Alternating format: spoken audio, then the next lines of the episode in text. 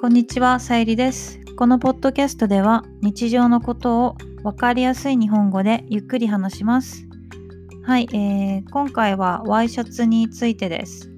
皆さんはスーツの下に着るシャツのことを何て呼びますか？アメリカでは、アメリカ英語ではドレスシャツですね。この前、イギリス人の友達があ今度ズーム面接があるからスマートシャツ着なきゃって言っててびっくりしました。同じ言語でも時々単語が違います。あアメリカ英語ではドレスシャツですよね、えー日本ではワイシャツです。でもお店によって、えーワイシャツのことをドレスドレスシャツとも言います。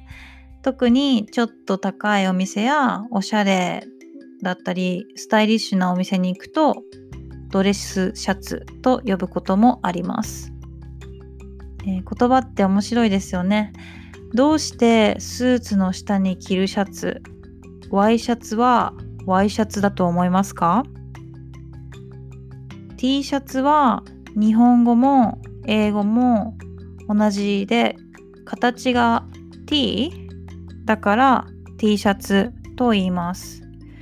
Y も同じでシャツの襟あの首の周りの部分ですね。襟からボタンまでの形が Y に似ているからだと思いました。